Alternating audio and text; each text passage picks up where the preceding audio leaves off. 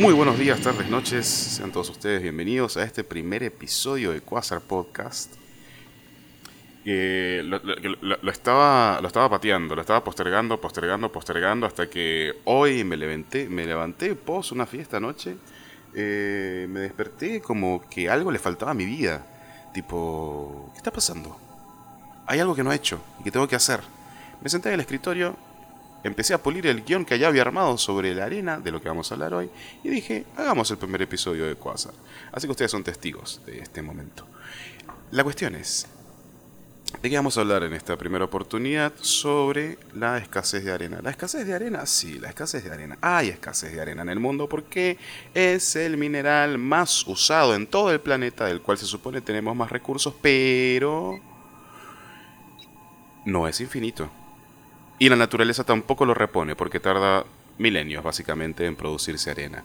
Eh, Hay mafias alrededor de esto, hay estrategias geopolíticas que podrían terminar en una guerra en el mar de China Meridional y les voy a explicar cómo funciona, o más bien, de alguna forma, qué es lo que está sucediendo con todo esto de la escasez de arena y qué podría pasar. Así que bienvenidos a este primer episodio de Quasar Podcast.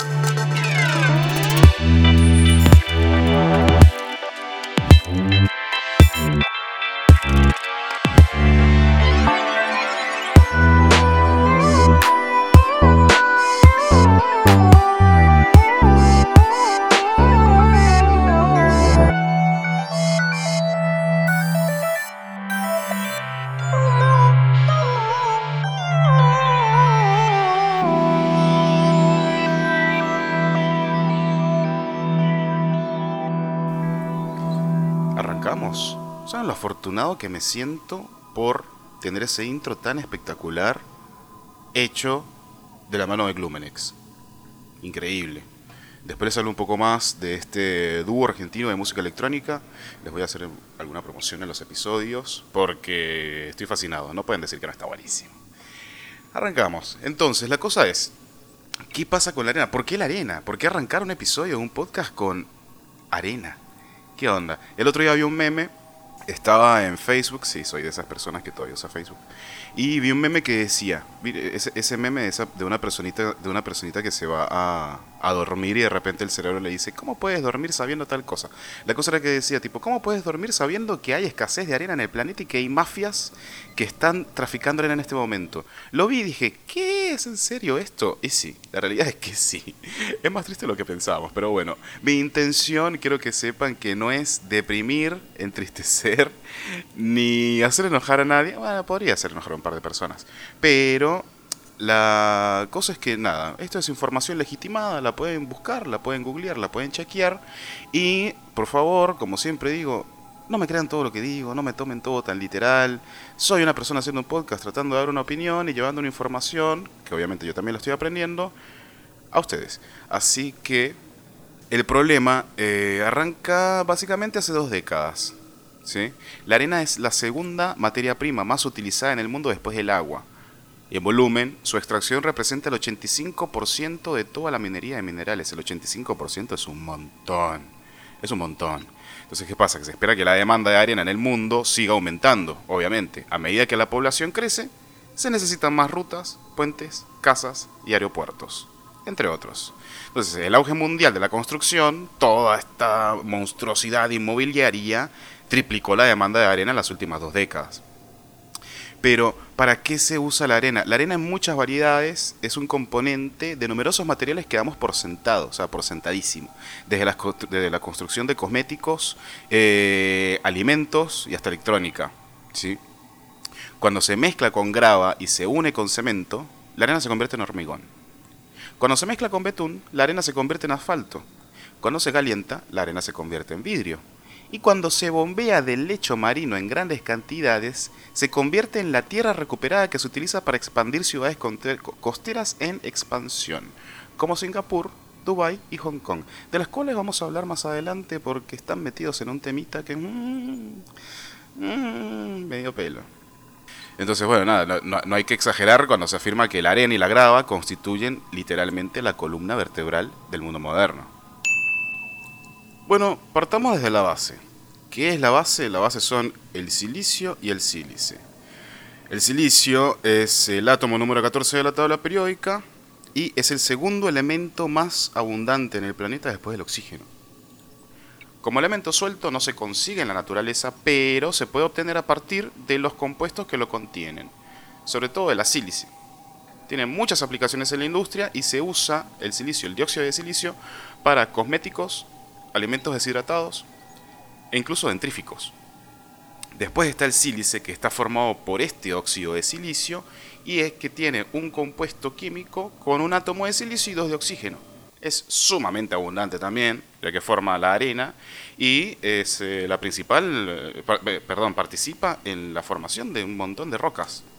Se usa para pantallas de celulares, plásticos de tarjetas de crédito y un montón de cosas más que si me pongo a nombrarlas va a ser un episodio de una hora. Y bueno, después de esta información súper cortita, me parece importante saber cómo se extrae la arena. O sea, cómo se extrae y cuáles se usan, además. Antes, eh, la arena que se usaba en la construcción venía de lagos y de ríos eh, regionales. Pero eh, muchos países se dieron cuenta de que son fuentes que se están agotando. Y además, sacar la arena de los ríos hace que se, se generen más inundaciones. La arena por esto se está extrayendo del mar. Va un carguero con dragas. El carguero son los barcos estos inmensos que están en el océano. Con las dragas, que son los equipos que sirven para extraer material debajo del nivel del mar y los extraen de allí. Estas flotas de extracción de arena, de arena de mar, son una industria multimillonaria que se mueven por los mares y océanos de todo el planeta. Y si no es que se aburrieron, seguramente se van a estar preguntando lo mismo que me pregunté yo cuando me enteré de todo esto. ¿Y el desierto? ¿Y la arena del desierto no sirve? No, la arena del desierto no sirve. ¿Por qué? Porque con la arena del desierto no se puede hacer hormigón, que es el principal malestar de toda esta extracción de arena. ¿Por qué? Porque tiene una forma errónea debido a la erosión causada por el viento durante millones de años. La arena del desierto es mucho más lisa y redondeada, a diferencia de la arena del fondo del mar, de los ríos y de los lagos, que al haber sido erosionada por el agua tiene aristas, eh, son irregulares y afilados estos granos.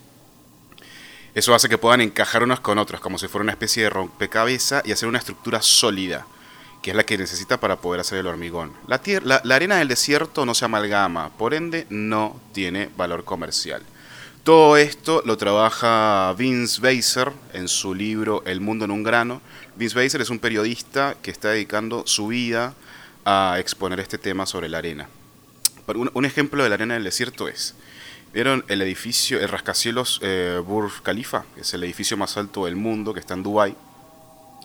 Tiene unos 126 pisos, creo. Y se usaron 330.000 toneladas de arena. Pero, a pesar de que Dubái está rodeado básicamente de arena de desierto, no se pudo usar ninguna. Lo que usaron para la construcción del edificio fue todo llevado desde Australia. Y bueno, para darnos una idea de la cantidad de arena que se usa en la construcción, en una casa promedio de tres habitaciones se gastan 30 toneladas de arena. Un hospital necesita 3.000 y un solo kilómetro de carretera necesita 30.000 toneladas de arena. No hay escapatoria de esto, es como... Es una bomba de tiempo, básicamente. Como todo. La vida se volvió una bomba de tiempo de la nada. Entonces ahora es como que andar en la ruta te recuerda eso. es, muy fácil verlo todos los días en cualquier lugar. Todo esto es como una cadena de catástrofes, porque la arena... es una risa nerviosa. La arena que se extrae del mar no funciona muy bien con el cemento. Entonces todas estas millones de toneladas de arena que se extraen desde el mar, las tienen que lavar con agua dulce para después procesarla. Y esto sin mencionar cómo afecta a la biodiversidad marina, ¿no? Ahora bueno, vayamos por partes y empecemos a hablar un poco por región. Y vamos a comenzar por nada más y nada menos que China. No, no sé por qué no me sorprende tampoco. Eh, la, cosa, la cosa es que China, del 2011 al 2013, consumió 6.600 millones de toneladas de hormigón lo que supera al consumo de todo Estados Unidos en todo el siglo XX. O sea, lo que se consumió en un país en 100 años de hormigón, China lo superó en dos. Shanghái tiene más rascacielos que Nueva York. Tiene, China tiene más de 100 ciudades con promedio de un millón de habitantes. ¿Qué son las consecuencias de esto? Hicieron desaparecer al mayor lago de agua dulce de China, el lago Poyang, que era la mayor mina de arena, una de las mayores minas de arena del mundo. Lo desaparecieron. En contra de la ley internacional, China construyó estructuras en una serie de islas artificiales que levantó en el 2013 y en el 2017. ¿Qué está pasando? Que en el mar chino meridional, con los cuales tienen costa también Malasia, Filipinas, Vietnam, Brunei y Taiwán, se están reclamando la soberanía de distintas islas que están en ese mar, o al menos en una parte, de, eh, o al menos reclamando una parte de su zona comercial correspondiente por cada costa de cada país. Pero China no lo ve así. China reclama el 90% de las aguas del mar meridional. El 90%, porque dicen que es una cuestión milenaria, que antes eh, las islas que estaban en ese lugar pertenecían a China. Eh, bueno, nada. Apoderándose de la tierra, a mano dura. Además de eso, construyeron islas artificiales en medio de este mar meridional sin permiso internacional para poner bases militares estratégicas. ¿Qué pasa con esto? Que Corea del Norte le vendió arena de manera ilegal, porque Corea del Norte está sancionado internacionalmente, a China para que armara estas bases militares. Y Estados Unidos, al enterarse de esto, lo que dijo fue, ah, ¿saben qué? Yo quiero que mis barquitos anden libremente por todo el mundo, así que me voy a atravesar allá también. El mar meridional es eh, eh, un tercio de todo el tráfico marítimo, pasa por ahí. Estados Unidos quiere pasar por ahí libremente y ¿qué hace? Llevó buques eh, de guerra y tiene tropas y bases en el mar meridional también, cosa que obviamente a Pekín no le gusta. Entonces, bueno, no nos sorprendamos cuando empiece una guerra marítima. No, no, mentira, espero que no. No, no puedo ser tan catastrófico y apocalíptico. Pero por como viene la mano, eh, no está muy bien que digamos la situación. Mm. En fin. Aliados de Estados Unidos, Nueva Zelanda, Australia y Japón. Seguimos. Singapur. Singapur. Este, este, este, está, buenísimo. Singapur, mientras extendía, se extendía más de mil kilómetros cuadrados a la redonda desde 1945, en ese mismo tiempo desaparecieron 25 islas en Indonesia. Se cree que fueron dragadas, o sea, extrajeron la arena de estas islas de manera ilegal por barcos de extracción de arena, tráfico. ¿Por qué pasó esto? Porque cuando se extrae la arena del mar, el océano arrastra la arena desde lo más alto para compensar lo que fue extraído. Bien. Entonces, ese dinamismo de la arena hace que las costas de a poco desaparezcan. Y a eso, sumándole el aumento del nivel del mar, hicieron que desaparecieran 25 islas en Indonesia en el transcurso de ese tiempo. Es tan expansivo el urbanismo en Singapur que Vietnam y Malasia prohibieron la venta de arena a este país. A pesar de que son, unos eh, grandes exportadores de arena. Dijeron, no, no, no, mira, Singapur, vos este, nos estás haciendo mal. Así que cuando vemos fotos de Singapur o cosas, me, me, encantaría conocer Singapur, pero cuando vemos, ay, sí, qué modernos, qué avanzados, son, ¿sobre qué? ¿A costa de qué? ¿Eh? Los principales exportadores de arena del mundo no dan abasto para cubrir las necesidades propias. Y es por eso que las bandas criminales dagan miles de toneladas de arena de las riberas y las playas desde Jamaica a Colombia, pasando por Vietnam, Malasia, Laos, Camerún, Nigeria, Marruecos, una industria completamente millonaria donde se está viendo derramada sangre a través de las mafias que están avaladas y organizadas por la industria inmobiliaria que tiene contactos directamente en, los gobiernos y en los estados y manejan millones, millones y millones y millones y millones. El mejor ejemplo de esto ahora es la India. ¿Por qué? desde delincuentes transportistas hasta mano de obra esclavizada, no hay una regulación de parte del Estado. Por eso el 70% de la arena que se mina en la India es ilegal uno de los sindicatos criminales más grandes del país. Y las autoridades, nada, suponen que están se supone que están tratando de combatirlo, pero es imposible. Es imposible. Es el recurso de la industria de la construcción. Hay muchísima plata de por medio como para que un Estado pueda regular realmente lo que sucede sin que hayan directamente políticos implicados. Para ir cerrando un poco ya después de toda esta intensidad arenística, les voy a nombrar al señor Raimo Wenger. Este caradura es el director general del grupo industrial alemán Vero. Y el tipo lo que dice es que no hay escasez de arena, sino que hay escasez de permisos para extraer el material. Y dice que las estrictas regulaciones ambientales se interponen en el camino de los empresarios. Las estrictas regulaciones ambientales se interponen en el camino de los empresarios. Señor, justamente el camino de los empresarios es el que hace que existan estrictas regulaciones ambientales. Hay una simpatizante, para no hablar solamente de tractores, que es eh, Joyce Emsuya, no sé cómo se pronuncia, pero es la subdirectora del Programa de las Naciones Unidas para el Medio Ambiente.